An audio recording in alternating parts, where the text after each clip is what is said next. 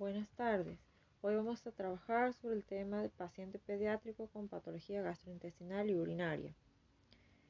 Vamos a comenzar con la parte gastrointestinal. La gastroenteritis es una de las patologías más frecuentes en la infancia y tiene que ver con una inflamación de la membrana interna del intestino causada por un virus, bacteria o parásito que se diseminan a través de los alimentos o agua contaminados y con el contacto con la persona infectada. Por lo general los síntomas aparecen entre las 4 y 48 horas luego del contacto con el germen patógeno. Y dentro de los síntomas podemos mencionar el dolor abdominal, la diarrea, las náuseas, vómitos, escalofríos, fiebre, rigidez articular o dolor muscular, alimentación deficiente y pérdida de peso. Estos, si estos síntomas no son tratados oportunamente, derivan en una deshidratación. La diarrea es uno de los síntomas de la gastroenteritis. La diarrea se define como una disminución de la consistencia de la materia fecal por mayor contenido de agua con un aumento del número de deposiciones diarias. La OMS la define como, eh, en menores de 2 años, la define como la eliminación de heces semilíquidas en número de 3 o más veces en 12 horas o una sola deposición anormal con moco, pujo, sangre. ¿Qué tenemos que evaluar en el niño con diarrea?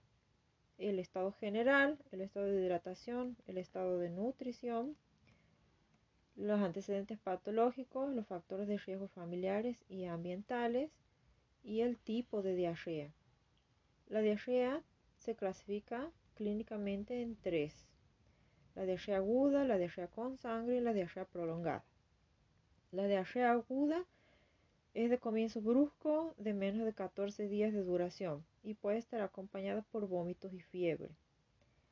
En cambio, la diarrea con sangre es provocada por microorganismos enteroinvasivos y por lo general el paciente presenta fiebre. Entonces se debe valorar cuidadosamente el estado clínico. Hay que controlar cada 24 horas al paciente. No está indicado el tratamiento antibiótico ambulatorio. Si presenta un cuadro de compromiso de estado general o llamado disentería grave, que sería fiebre elevada, mal estado general, se debe derivar al hospital. Si se acompaña de palidez, oliguanuria, hipertensión arterial o plaquetopenia, y hay que tomar muestras para coprocultivo. Dentro de las diarreas con sangre, la más característica es el síndrome urémico hemolítico, que es una enfermedad que afecta a niños menores de 5 años y puede comenzar con diarrea leve acuosa, que se torna con el pasar de las horas a sanguinolenta. Los niños pueden presentar palidez, irritabilidad, vómitos, edemas, convulsiones y oliguanuria. Este síndrome está provocado por la bacteria llamada Escherichia coli, que es enterohemorrágica. Después tenemos las diarreas prolongadas, que es las que duran más allá de los 14 días y tienen mayor eh, riesgo de generar deshidrataciones en los niños. Si tenemos en cuenta la fisiopatología de la diarrea, podemos hablar de que existen dos mecanismos que producen, que hacen que la diarrea sea líquida tenemos la diarrea secretoria, secretoria y la diarrea de tipo osmótica. La secretoria es causada por la secreción anormal de líquido en el intestino delgado con abundante cantidad de agua y electrolitos.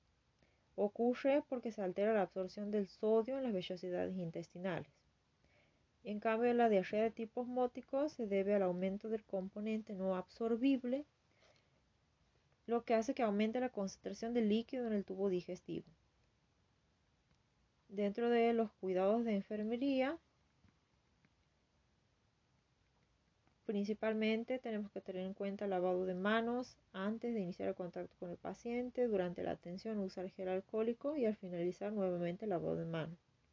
Controlar signos vitales, observar y explorar el estado general del niño. Aquí tenemos que usar la escala de Glasgow para medir el nivel de conciencia, valorar el estado de hidratación a diario, controlar piel y mucosas, valorar y vigilar las características de la diarrea, realizar inspección, palpación y ocultación abdominal, tener en cuenta la presencia o ausencia de hidroaéreos y si hay áreas de sensibilidad abdominal.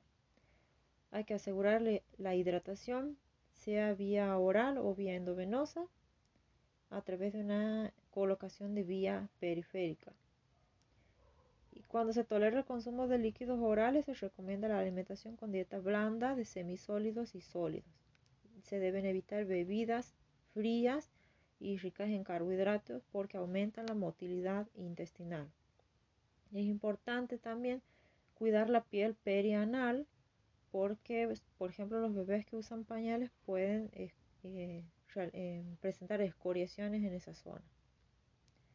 Y siempre llevar el control de ingreso y egreso de líquidos por turno a través de la planilla de balance hidroelectrolítico. Bien, otros cuidados importantes que se pueden realizar durante la internación del paciente es, tiene que ver con la enseñanza de medidas de prevención a los padres para evitar el contagio durante la internación y en el hogar y están relacionadas con la alimentación, la higiene de manos, em, la cocción de alimentos, la, limpieza del hogar y la vestimenta.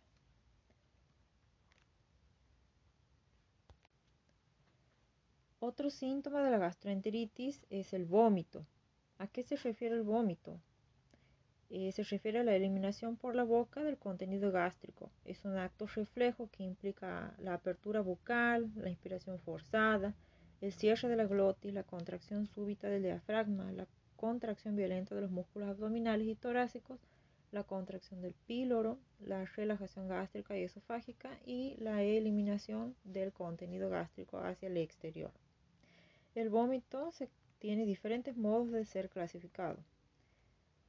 Eh, vamos a ver la clasificación de acuerdo al momento y la forma de presentación del vómito, que puede ser único, frecuente, en ayunas, postprandial, es decir, luego de la ingestión de alimentos, puede ser un vómito de tipo inesperado, tardío, o también tiene que ver con el tipo de postura del, del niño o del paciente. Teniendo en cuenta la etiopatogenia, es decir, el origen, lo que puede estar provocando el vómito, Puede clasificarse en vómito de tipo reflejo, que es el vómito sin causa gastrointestinal o central. El vómito central, que se debe a la hiperestimulación del centro del vómito. Y gastrointestinal, cuando la causa es de origen gástrico o intestinal, a través de alimentos o algún tóxico que se haya ingerido. Otro tipo de clasificación tiene que ver con la composición del vómito. Puede ser ácido, bilioso, porráceo, fecaloide o presentar eh, de tipo hematemesis, que es cuando hay sangre, presencia de sangre en el vómito. El vómito puede presentar también complicaciones cuando no es tratada, lo mismo que la diarrea, cuando no es tratada a tiempo puede derivar en una deshidratación, debido a que produce alcalosis también, acidosis, hipopotasemia, oliguria y úlceras del cardio, que es una parte del estómago. Entonces hay que tener en cuenta diversos cuidados de enfermería. Nuevamente, lavado de manos en primer lugar, control de signos vitales. Hay que mantener al paciente en posición semifouler para evitar el ahogo con las mismas secreciones que el paciente puede vomitar. Hay que observar las circunstancias en las que se presenta el vómito, registrar las características del mismo y los síntomas que se pueden asociar, como por ejemplo el dolor. Valorar la hidratación y eliminación del paciente. No hay que forzarlo a alimentarse si no lo desea. Hay que supervisar la administración de medicamentos y llevar un registro de ingreso y egreso estricto, que con esto nos referimos al balance del eh, hidroelectrolítico. Decíamos que la gastroenteritis entonces eh, puede derivar en deshidratación y hablábamos de dos síntomas principales que son la diarrea y el vómito.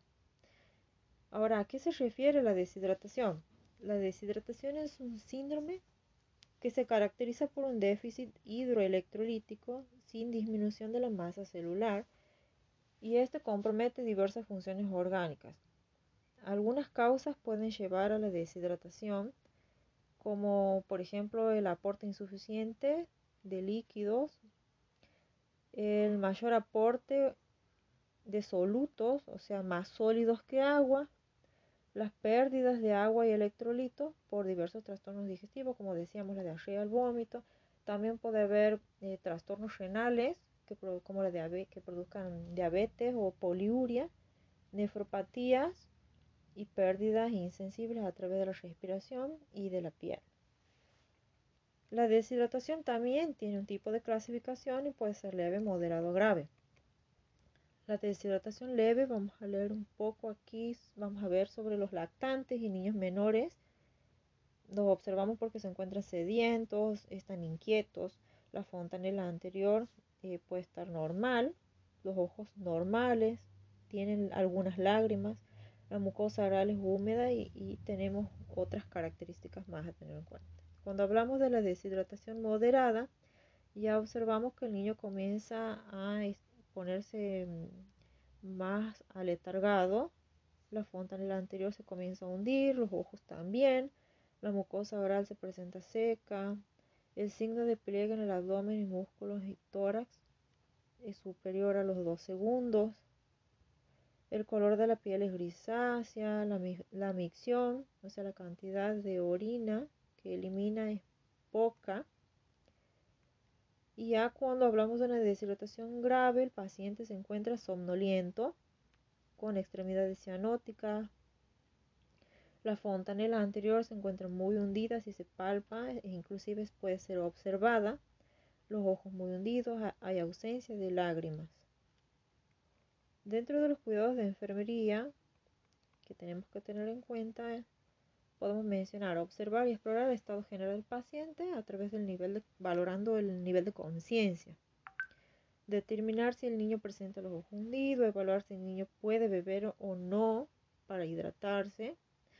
Si, si lo hace, si puede beber, se ofrecen líquidos fraccionados. Y si no puede beber, se piensa en la colocación de una vía parenteral para comenzar la hidratación lo más rápido posible evaluar el signo de pliegue cutáneo que se lo localiza en el abdomen y se lo caracteriza de muy lentamente en más de dos segundos, lentamente o inmediatamente. Es muy parecido al control del, relleno capilar. Evalúe la presencia de otros signos o síntomas como diarrea, vómito, poliuria, dolor, en qué zona se localiza el dolor, y existen tres tipos de planes para actuar de acuerdo a cómo estemos clasificando nuestra deshidratación. Si la deshidratación tiene que ver con el plan A, lo que hay que hacer es iniciar el ABC de la diarrea, que son alimentos, dar suficientes alimentos para evitar la desnutrición, la bebida, dar bebidas de luz, más de lo usual, sobre todo agua, y consultar a los dos o tres días. Hablamos de un plan B cuando es necesaria la rehidratación a través de sales de rehidratación oral o bien la administración de agua en, modo fraccionado. Y ya cuando nos referimos al plan C es porque ha fallado el plan A y el B y el paciente no logra hidratarse, por lo que es necesario su internación y su hidratación de modo parenteral.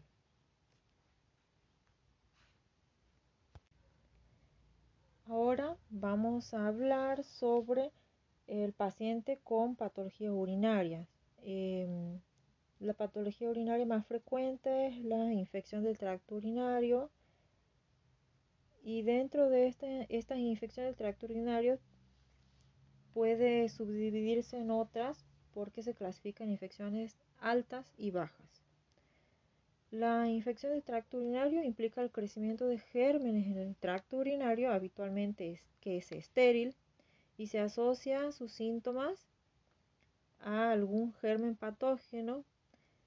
en este caso, en la pediatría, por lo general es la bacteria de la Escherichia coli, que es normal en el intestino, pero afecta a las vías urinarias. Produciendo inflamación de las mismas. Desde el punto de vista práctico, se clasifica la infección de tracto urinario en sintomáticas y no sintomáticas. Las sintomáticas son aquellas que van a afectar el parénquima renal, como por ejemplo la pielonefritis aguda. Y las no sintomáticas son las infecciones urinarias bajas, como la cistitis, la uretritis. También podemos clasificarlas como recurrentes y atípicas o complicadas. Las recurrentes son aquellas que se producen eh, dos o más episodios de la pielonefritis aguda o son cistitis recurrentes durante un año. Y las infecciones de tracto urinario atípicas o complicadas son aquellas en las que el paciente presenta sepsis ya em, más abdominal o vesical. Uno puede palpar. El flujo urinario también es escaso. Hay aumento de la creatinina plasmática, falta de respuesta al tratamiento tras 48 horas o 72 horas. Y bueno, como había dicho, el germen causante, causal es la Escherichia coli. Otras definiciones a tener en cuenta que es la pielonefritis aguda. Es una infección urinaria que presenta fiebre mayor a 38,5 grados. Está asociada a signos biológicos de inflamación, como por ejemplo la PCR o proteína C reactiva.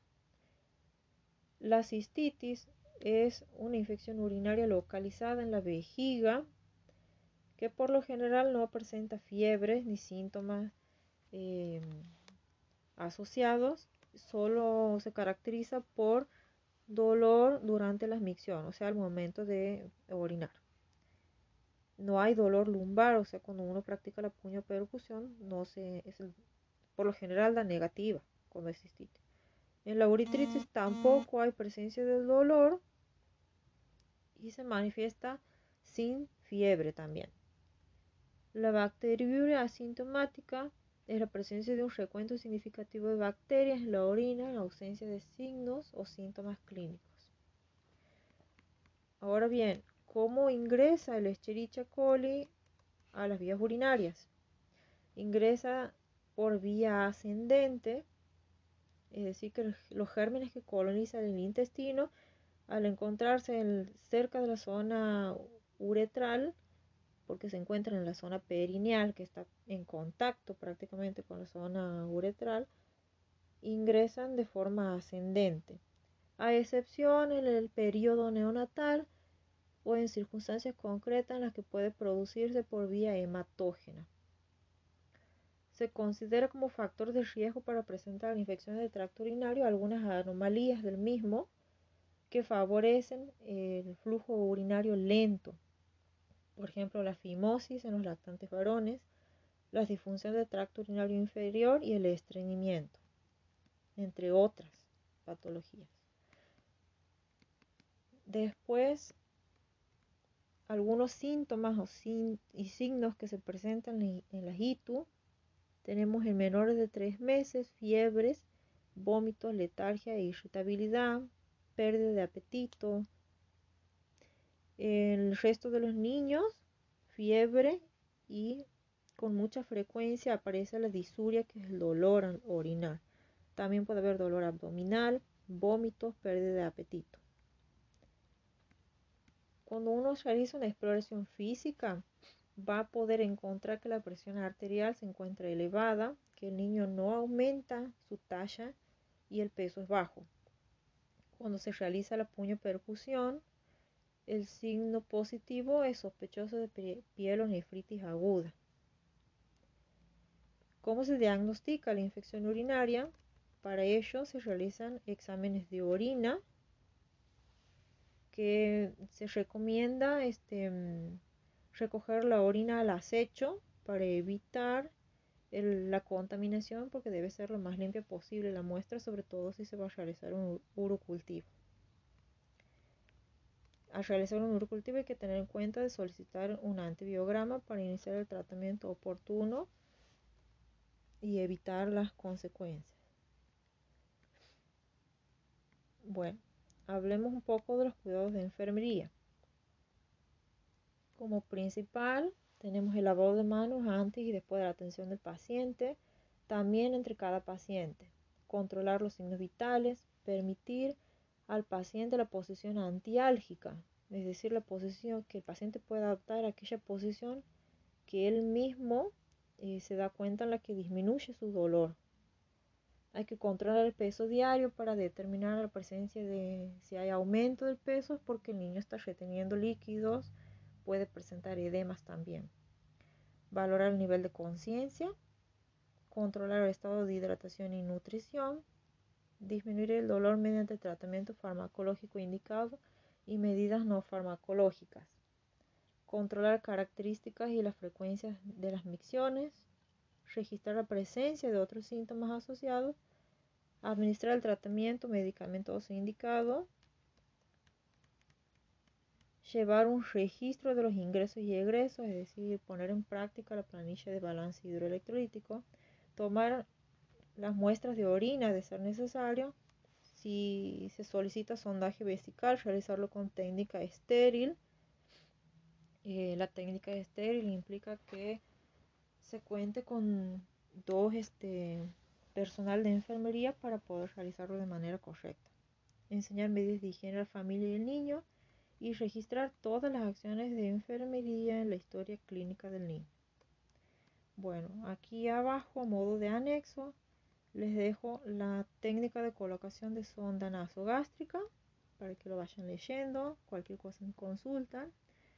Y vamos aquí a las instrucciones para la confección de la ficha del balance hidroelectrolítico. Que se tiene en cuenta aquí. Los ingresos hay que colocar día, mes, año y hora. Tipo de solución que ingresa, cantidad de la solución que pasó por turno. Y en los egresos hay que consignar día, mes, hora y año, la cantidad de deposiciones y que las tuvo en caso de los bebés hay que pesar los pañales. El vómito, si fue por sonda, es más fácil controlar. Eh, la, hay que poner también qué cantidad, qué color, qué características tiene el vómito, ¿no? Si tiene drenajes también hay que controlar y registrar. Y lo mismo con la diuresis, hay que tener en cuenta la cantidad del color. y después se realiza un balance a las 12 horas y a las 24 horas y les dejo un link para que vean la colocación del proceso, la técnica sería de la, del sondaje vesical, cómo se debe colocar una sonda vesical un paciente pediátrico si es varón y si es mujer. Y un ejemplo de una planilla de balance hidroelectrolítico completa y el registro de valoración neurológica del nivel de conciencia de la escala de Globo que esa ya la, ya la manejan, pero les dejo para que los recuerden.